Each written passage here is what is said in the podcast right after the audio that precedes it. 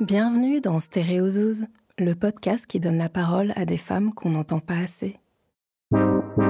À travers leur parcours, on explore l'identité, l'accomplissement et l'estime de soi, et on révèle notre société. Je suis Aurélie Motte et aujourd'hui je reçois Thérèse Sayarat.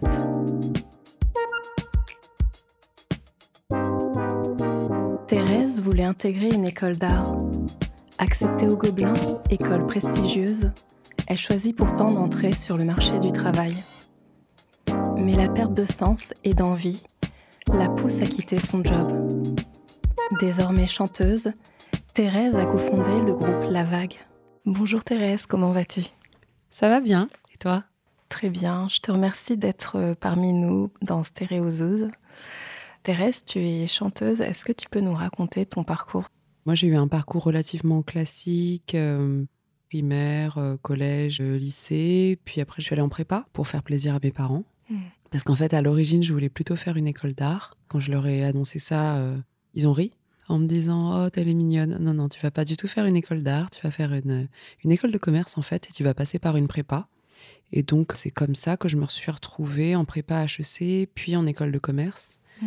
Après mes études, j'ai eu euh, deux choix. Mmh.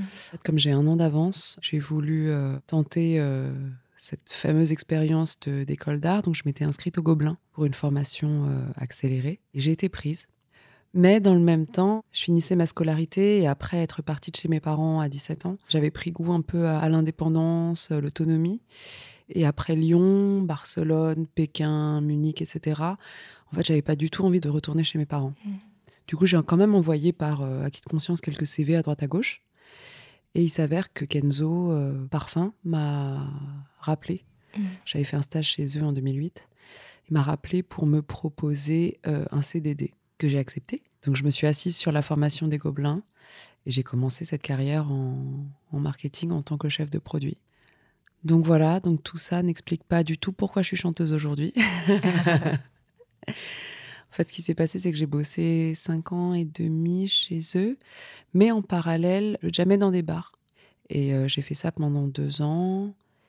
Puis j'ai rencontré John, qui est euh, mon binôme de groupe aujourd'hui, dans La mmh. Vague. Et de fil en aiguille, euh, il y a eu un moment où, où les choses se sont croisées, en fait. Et où j'avais plus envie de faire le métier que je faisais parce que je comprenais plus pourquoi je le faisais. Mmh. Et où mon envie de faire de la musique plus professionnellement, on va dire, a grandi d'un coup très très fort. En fait, la perte de sens euh, dans le métier que tu exerçais t'a amené euh, à te questionner sur euh, tes envies profondes. Ouais, exactement. Mon métier, je l'aimais, je l'aimais plutôt bien, mais il y a un moment où la notion de rentabilité a pris le dessus par rapport au côté créatif que je pouvais avoir dans mon travail. À partir de ce moment-là, je m'y retrouvais plus quoi. Donc plus de sens, se lever le matin pour juste aller faire de l'argent entre guillemets ça m'intéressait plus quoi. Hmm. Où as-tu grandi? Moi, j'ai grandi en banlieue parisienne. C'était comment de grandir dans ces environnements?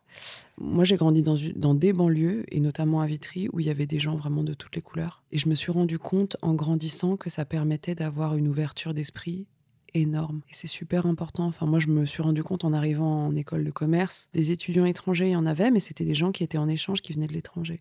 Mais finalement, ça reste quand même un milieu socialement euh, plus élitiste et donc, par conséquent, encore en France aujourd'hui, plus blanc et plus de classe aisée, quoi. Mmh.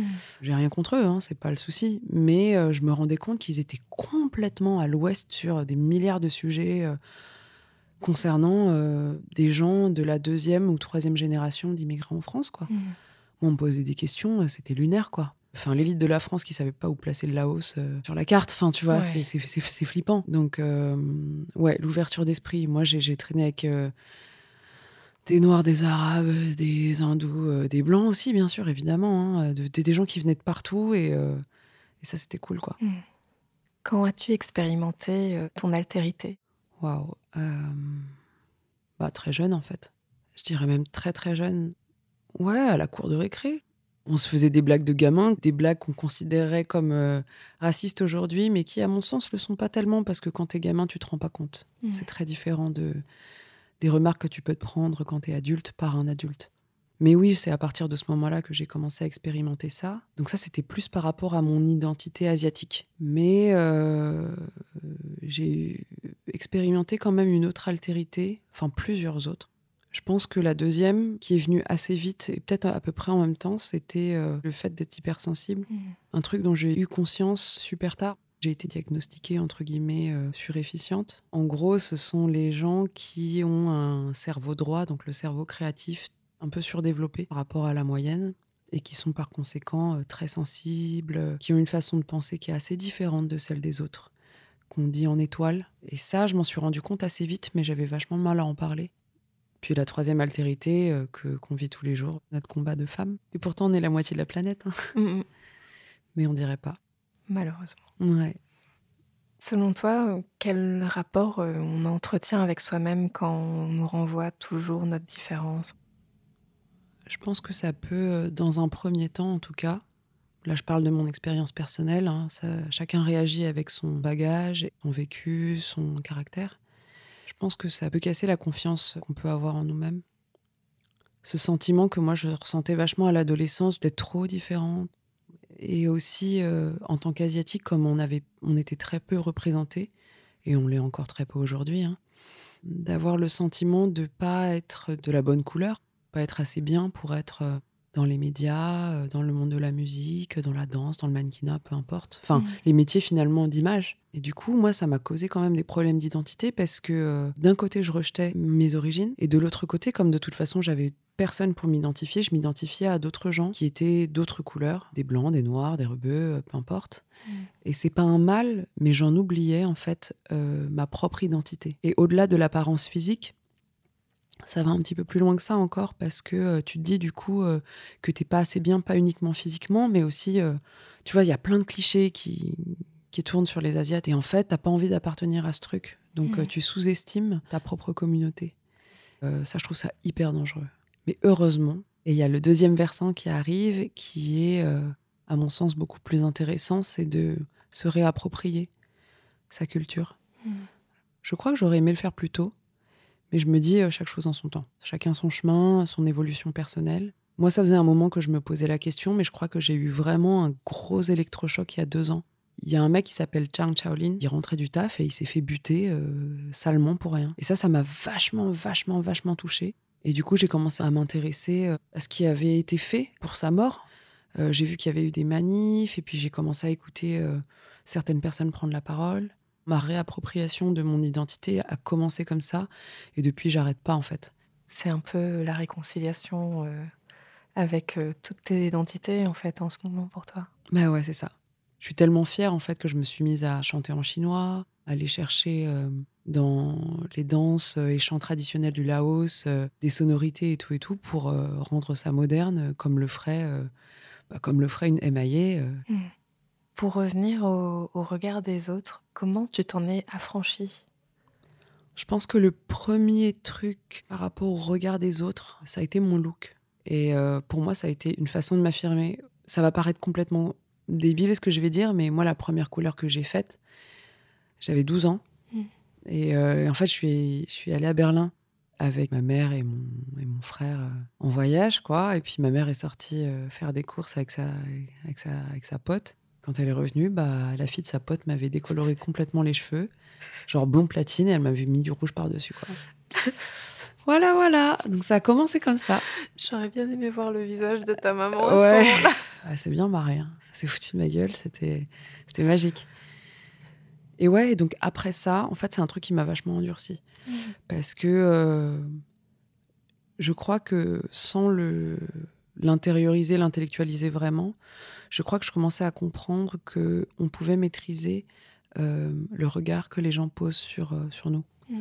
Et euh, du coup, moi, je me sentais hyper mal dans ma peau à cette époque-là. Hein. En vrai, j'avais des bagues, j'avais mes grosses lunettes, là. Encore une fois, bon, c'était pas, pas la mode à l'époque, mais voilà, t'es pas bien.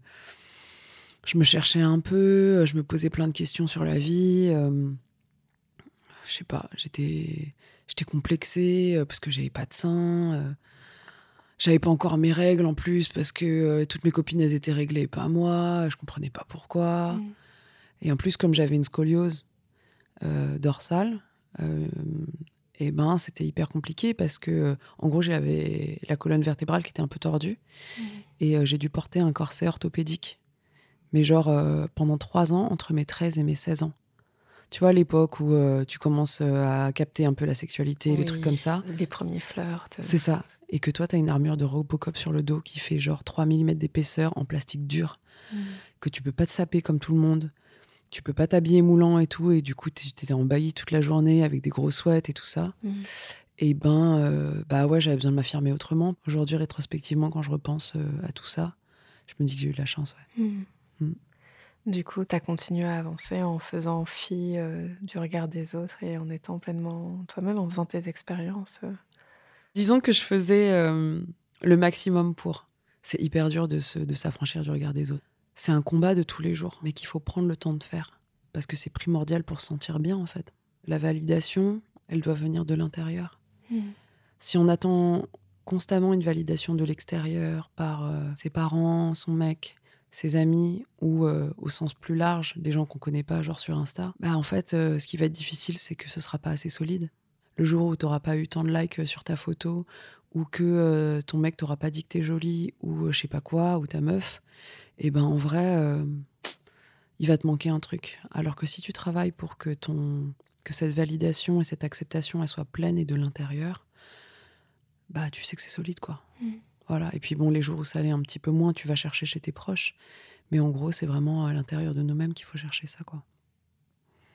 Quel regard portes-tu sur l'adversité? Je viens d'une culture euh, très holistique. Le monde est un tout. Et aussi bien que le monde est un tout, moi je considère que la vie, elle cherche un équilibre constamment. Mmh. Déjà, notre passage sur Terre, il est éphémère. Et je pense qu'on l'oublie, on l'oublie, enfin, et on n'en a pas conscience, surtout quand on est jeune. Mais euh, en fait, ça va pas durer très longtemps. En revanche, pendant ce laps de temps qui nous est offert comme un cadeau, il faut en profiter pour euh, apprendre et comprendre ce qu'on est venu faire ici. Et euh, l'adversité, c'est jamais simple. Personne n'a envie de vivre des épreuves difficiles, mais toutes ces choses qui nous arrivent sont nécessaires pour l'apprentissage de la vie. Je crois vraiment qu'on est là pour apprendre et devenir des âmes euh, complètes. Au début de la vie, euh, on part avec un sac à dos, voilà, on t'a mis des trucs dedans. Tous, on n'a pas le même truc en fait dans, ce sac à dos. Mais du coup, à nous de voir ce qu'on garde dans ce sac, est-ce qu'on a envie de jeter, est-ce qu'on a envie de rajouter ou pas, pour devenir des bonnes personnes et, suivre son chemin en fait. Mmh. Et je crois que les épreuves de la vie, elles t'apprennent ça, elles t'apprennent à grandir. Mais pour pouvoir avancer, il me semble qu'il faut rester éveillé et essayer toujours de, de, comprendre, pas forcément pourquoi les choses elles arrivent, parce que je crois que c'est des. Parfois, on n'a pas forcément les réponses, mmh. mais toujours essayer de chercher à comprendre ce qu'on peut tirer de, de la situation. Euh, il va t'arriver telle ou telle merde, bah en vrai, euh, ouais, bah c'est là, tu pourras pas changer ce qui s'est passé. Qu'est-ce que je fais maintenant Quelle force, en fait, je vais pouvoir me construire? Quelle nouvelle force, quelle nouvelle arme je vais pouvoir me construire pour avancer dans la vie par rapport à ce qui m'est arrivé? Mm. Et euh, voilà, enfin, je vais pas vous raconter toute ma life, mais euh, euh, on vit tous des trucs pas marrants et traumatisants, mais, mais de là, faut, faut tenter d'en tirer de la force, quoi. Mm. Donc, forza les girls, ça va le faire. Avec l'âge, penses-tu qu'on accède à plus de bienveillance envers soi-même?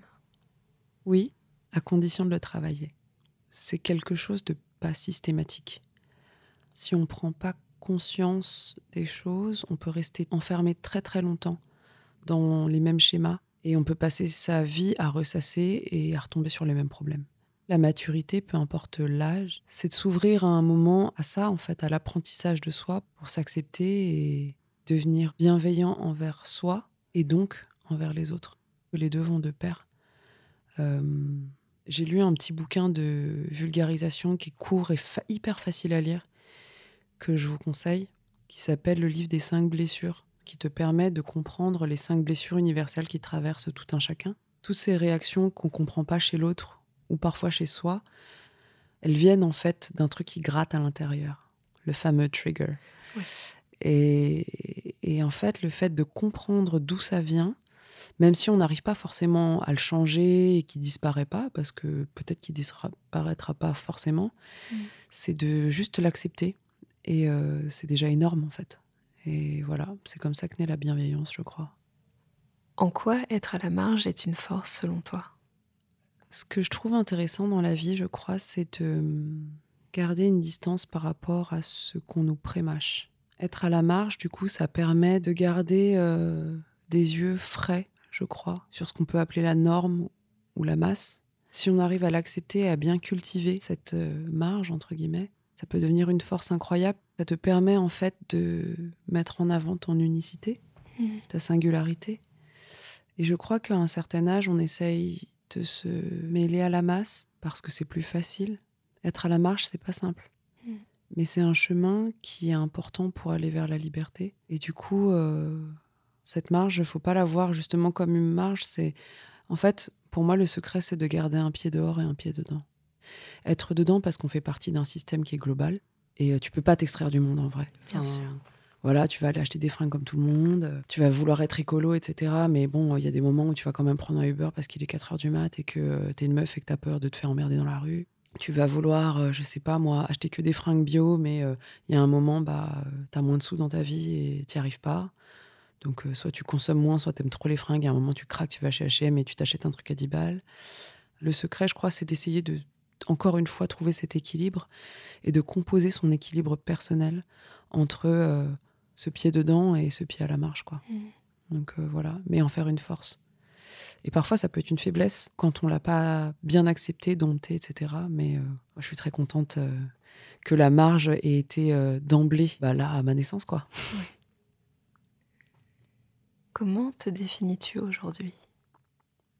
Je dirais fluide. Mm. Parce que je me suis rendu compte qu'on n'était pas des gens figés, que d'être figé, ça me fait super peur. Notre société essaie toujours de nous mettre dans des cases. Euh, on invente des étiquettes pour tout et n'importe quoi. Euh, euh, les, omnivores, les végétariens, les véganes, les flexitariens. on invente des mots pas possibles. Moi, je me sens fluide. Je peux et j'ai le droit d'être tout ce que je veux quand je veux. Mmh. Et j'assume d'être ça. Voilà la liberté, c'est pas faire n'importe quoi, quand, ce qu'on veut quand on veut uniquement. C'est vraiment mmh. d'assumer ses choix et euh, choisir de se rechoisir tous les jours. Et tous les jours avoir le, la possibilité aussi et le droit de se réinventer. Et voilà, vous enfermez pas dans un truc, vous enfermez pas dans ce que les gens euh, ont envie de faire de vous, en fait. Je pense que c'est hyper important. Tu me tends la perche pour ma, ma dernière question. Ouais. Euh, quel conseil as-tu envie de donner aux jeunes filles? Ah bah j'ai un peu tout dit. Euh, oui. J'ai un peu tout dit sur la dans la question, enfin dans la réponse précédente. C'est vous qui avez le pouvoir en fait. Euh, ne perdez pas de temps avec les choses qui n'en valent pas la peine et les gens qui n'en valent pas la peine.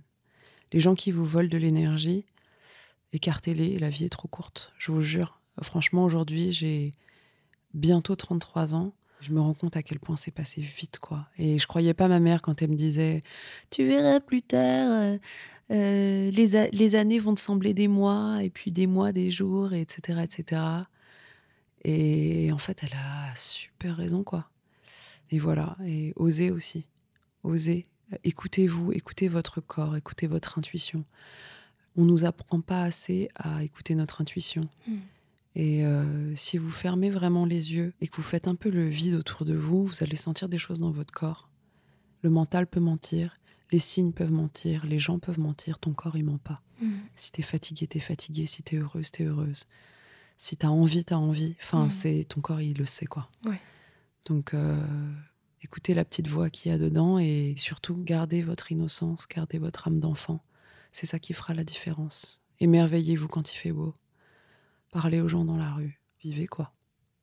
Merci Thérèse. De rien, je t'en prie. Merci à toi. Merci à Thérèse d'être venue partager son histoire dans Stéréozouz, le podcast qui donne la parole à des femmes qu'on n'entend pas assez. Vous avez aimé cet épisode? Partagez-le ou dites-le moi en étoile sur iTunes. Et vous pouvez dès à présent découvrir tous nos contenus sur Instagram, pampan underscore média ou notre site pampan.cool. À très bientôt pour un nouvel épisode de Stéréozouz. D'ici là, prenez soin de vous et de vos singularités.